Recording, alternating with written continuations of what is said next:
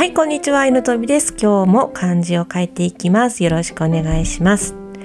さて、今日の漢字は新しいという字です。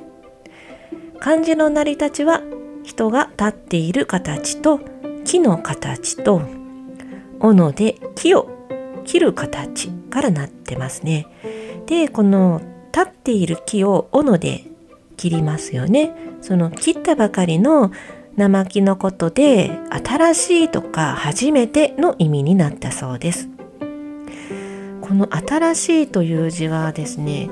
なんかちょっと今日書いたんですけどなかなかこのバランスが難しくて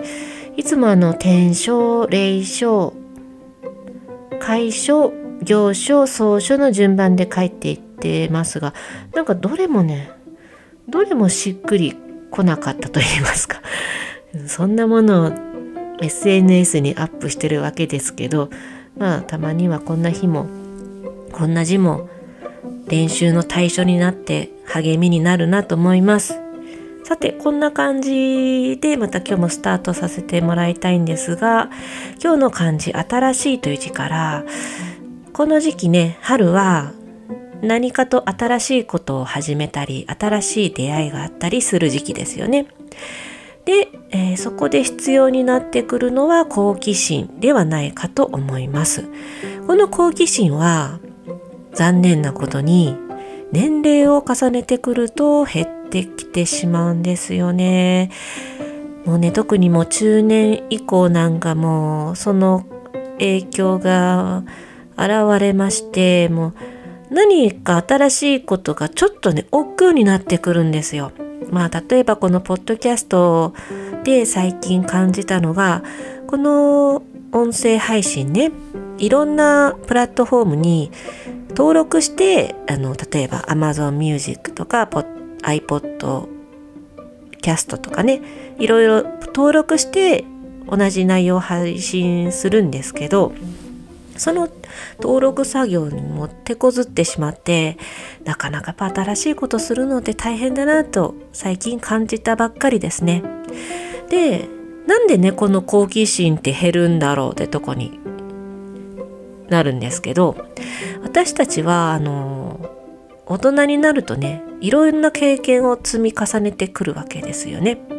でその経験があるからまあ大体のことが察しがつくと言いますかその新しいことを一つにしてもまあ大体ああいうことしたらこんなことしたらいいのよねなんとなくわかるんだけどというとこまで行くんですよ勝手にね。でそのなんとなくわかるが多くなるんですよ。でも知ったふり知ったば知ったかぶりと言いますかね分かったつもりで結局そのことに対して深く追求することがないという。そこで終わってしまうことがたくさんあります。もう大体わかるから興味がないですよね。好奇心がないということはこういうことなんですよ。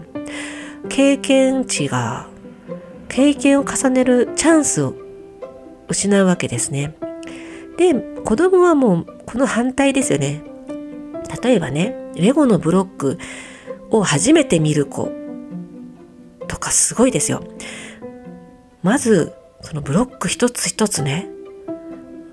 赤ちゃんだったらまあまず、まあ、触りますよねバッと。で見て大体口で舐めてあこんなことなんだみたいなから始まるんですよ。赤ちゃんって何でも口に入れるじゃないですか。あれって体全身で好奇心を発揮してこれはこのものは何だろうというのを知ろうとしている動作なんですよね。だからまあ何でも口に入れちゃうわけですよ。興味があるからね。そういうことですよね。犬だっていろんなものクンクンクンクン嗅ぐじゃないですか。興味があるものとか。これは危ないものじゃないんだろうか。自分にとって危険を及ぼすようなものじゃないかとか、え、ご主人様の好きな香りとかもね。嗅いで安心するとかまあいろいろね好奇心から来る動作といいますかね行動だと思うんですよね。で大人は残念ながらこのなんとなく知っているという状況で好奇心が薄れていってしまうわけです。さてこれはどうしたもんかなということでまあ例えばこの時期で言うと新しい人脈が作られやすい時期ですよね。会社だったり、えー、学校だったり何かとあの初めて話す人が出てきたりするわけですよ。でこの初対面の人と話すっていうのは結構ねあの苦手とする人が多くて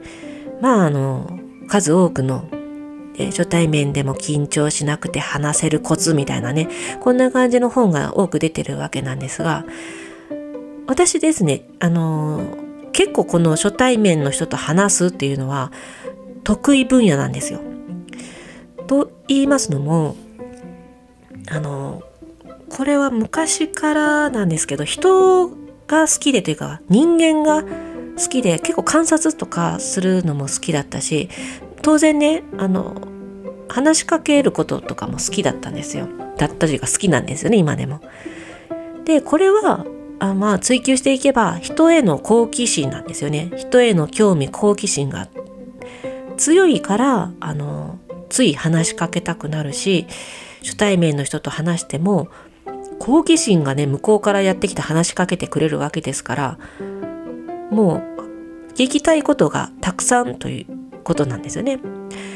初対面で話すのが苦手というのはここがちょっとあの好奇心がやっぱり薄いんじゃないかなと思います。それでねまあ話すのが苦手とかいう人にちょっと聞いてほしいなということがあるんですけどあの多分ね決めつけがあるんですよ。あの例えばね新しく出会いましたお話ししましたってなった時にあこの人の話し方は優しいな冷たいなとかねあとはあこの人はちょっと嫌いだなとかあこの人は好きだなとか結構もう自分でこう二択してしまうんですよ。もう黒か白かみたいな感じでねそうではなくていろんな面から見るんです。赤ちゃんがね一つのブロックをこういろんな方向上から下から横から斜めから見る見ていろんなブロックを積み重ねてあこんな形にできるんだとかあこのブロックはこういう役割があるからこのブロックとこのブロックをつなげることができるんだとか人間関係も全く同じだと思いまして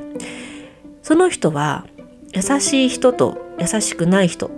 ではないんですよ。いろんな面がいろんな面が本当にもういろんな面があってそれはもう他の人とも全然違うわけでその人その人に持ってる個性がいろんな面から取れるんですね。それが何人も何万人何億人っていると考えるとすごく興味湧きません？いろんな種類の人間がいる人がいるいろんな性格のいろんな人間性を持った人間がたくさんいると思うとすごく興味が湧くんですよね。だから相手にもっと興味を持つというよりはいろんな方向から見てみる。あ例えばこの部分は好きだけどあこの部分はちょっとあのこの辺がちょっとだけ嫌いだなとかあこういう優しい言葉をかけるんだとかあこういう冷たい時もあるのねみたいないろんな面を観察していくこんな感じだと人に興味は持てますなかなかね最初はそんなジロジロ見るなんてとか思うかもしれないんですけど結局その相手に興味を持たないことには相手との会話は続かないんですよねだって聞き聞きたいこととか興味がなかったら話